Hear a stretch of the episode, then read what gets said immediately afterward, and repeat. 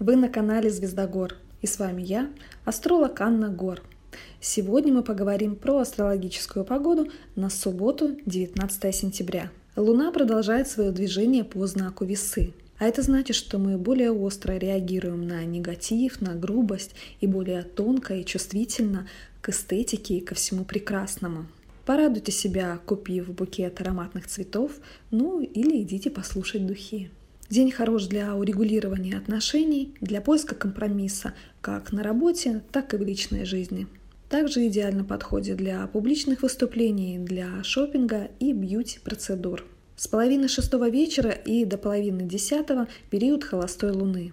Время, когда концентрация падает, мы становимся более рассеянными, забывчивыми, поэтому все дела, исход которых для вас очень важен, лучше перенести на более раннее время. Желаю вам хорошего дня и до завтра.